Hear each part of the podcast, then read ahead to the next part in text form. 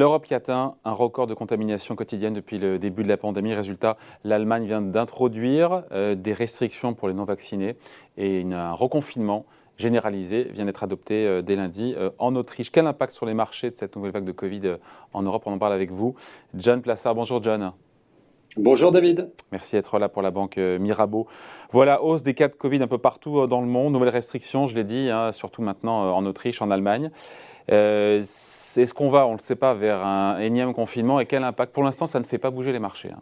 Si ce n'est l'euro-dollar. Non, pas exactement. Alors, bon, d'abord, ce qu'il faut rappeler, vous l'avez dit, vous avez pris le cas de l'Autriche, l'Allemagne, mais vous avez aussi d'autres pays qui sont bien vaccinés. Hein. Vous avez le Portugal qui met des nouvelles restrictions. Vous avez l'Espagne, vous avez le Danemark, vous avez l'Irlande, vous avez la Belgique. Euh, et, euh, et, ça va continuer. Donc ici, on est dans un cas qui est assez extrême puisque, vous l'avez dit, l'Autriche ferme euh, reprocède à un confinement de 10 jours à partir de lundi, mais surtout le gouvernement va obliger sa population à être vaccinée à partir du 1er février. Ça, c'est tout nouveau, et ça, c'est le premier pays qui le fait. Donc, on voit ici que ça a l'air assez sérieux, bien évidemment, pour que les gouvernements optent pour des décisions aussi radicales. Alors, pour l'instant, les marchés ne bougent pas du tout, puisque on se dit que de toute manière, on a la vaccination donc ça devrait aller lorsque tout le monde sera vacciné, mais évidemment, on a des prémices potentielles avec le euh, l'euro qui baisse fortement. Hein, je rappelle, l'euro-dollar a cassé les 1,13 aujourd'hui. Face au franc suisse, on est aussi à des niveaux en, dessus, en dessous pardon, des 1,05. On va potentiellement bientôt aller à parité entre l'euro et le franc suisse. Et de l'autre côté, sur les rendements des obligations du Trésor, bah, on voit qu'elle progresse. Évidemment, le stress est de plus en plus présent dans les marchés, mais les marchés boursiers, aujourd'hui, n'en ont cure. Voilà. Maintenant, si d'autres confinements généralisés devaient avoir lieu, rien n'est écrit pour l'instant. C'est exclu par le président Macron euh, aujourd'hui. On se dit que ça, ce n'est pas pricé par les marchés. Ce n'est pas anticipé dans le scénario des marchés.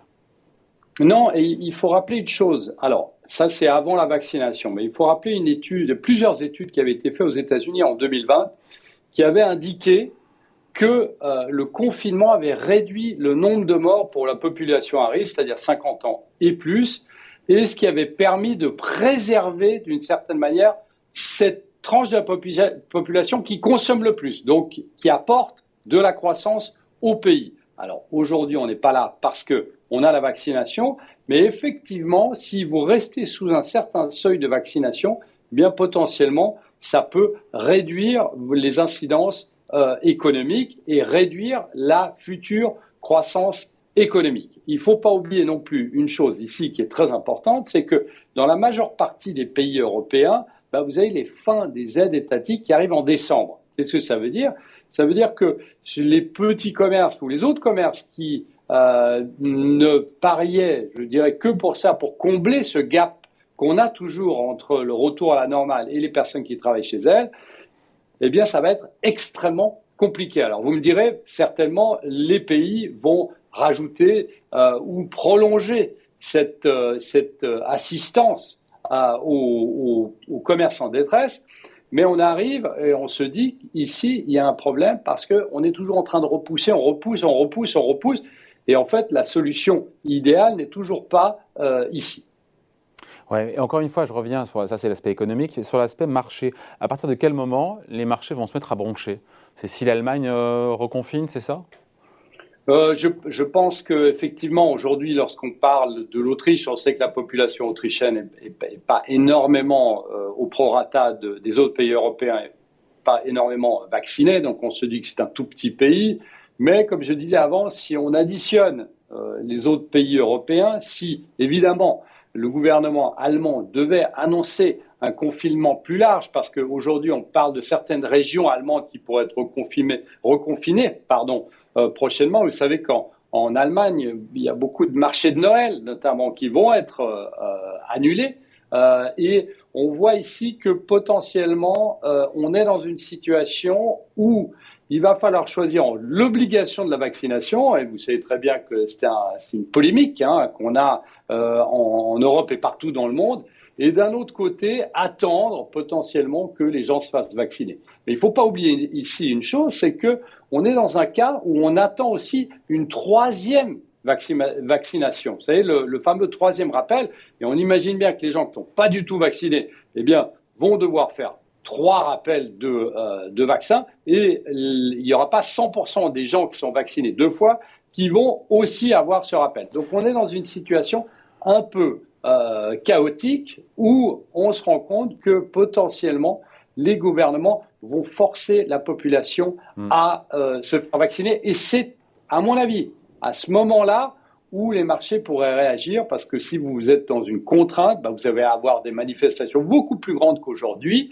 et ça, potentiellement, ça pourrait euh, avoir une incidence sur les marchés. Et comme on le disait avant, il y a déjà les prémices de cette incidence, puisque l'euro s'effondre et vous avez les rendements des obligations d'État qui montent. Et puis aussi, surtout, euh, on voit que ça a une incidence sur plusieurs secteurs, hein, pas sur tous les secteurs. Et à savoir, toujours les mêmes, évidemment, les pauvres. Ben oui, euh, on voit que ici c'est l'hôtellerie, euh, restauration, les loisirs, les, les, aéroports, hein, vous savez, qui sont cotés, les compagnies aériennes et la construction qui sont évidemment les plus frappés. Et il ne faut pas oublier que pour la majeure partie de ces secteurs, ils ne sont pas encore revenus au niveau de pré-Covid. Donc on est dans une situation où on remet une couche sur plusieurs secteurs qui n'étaient pas revenus à l'optimum. Donc on est ici dans une situation où on pourrait voir ces secteurs-là baisser assez rapidement et c'est là où il pourrait y avoir potentiellement un phénomène d'emballement. Alors je ne dis pas un crack boursier, pas du tout, mais on pourrait avoir un, phénomène d'emballement où les indices pourraient subir eh bien, ce contre-coup de nouveaux confinements un peu partout, et comme vous l'avez dit, en Allemagne, et surtout cette obligation de vacciner qui va soulever eh bien, beaucoup plus de protestations euh, en Europe. Donc l'élément déclencheur pour vous d'une potentielle petite correction sur les marchés, ça serait ça Une vaccination obligatoire et ou des confinements Voilà, et ou un, confinement, mais à, plus grande échelle, euh, si vous parlez en Allemagne. Notamment en Allemagne. On songe à l'Allemagne, notamment en Allemagne, et puis euh, en France. Mais il ne faut pas oublier une chose ici, David, c'est que les confinements, et on le sait, c'était la même chose aux États-Unis, ben, c'est une question extrêmement politique, bien évidemment. En France, on a les élections l'année prochaine, donc on imagine que le gouvernement français, comme le gouvernement allemand, qui est en train de se créer, et les autres gouvernements en Europe, eh surveillent ça de très près et regardent quelles sont les mesures qui sont les moins nocives pour leur potentielle future réélection. Donc il y a une question politique au lieu, au-delà de la question euh, économique et de la question évidemment sanitaire. merci beaucoup. En tout cas, explication signée John Plassard pour la Banque Mirabeau. Merci John, bon week-end. Merci David. Salut.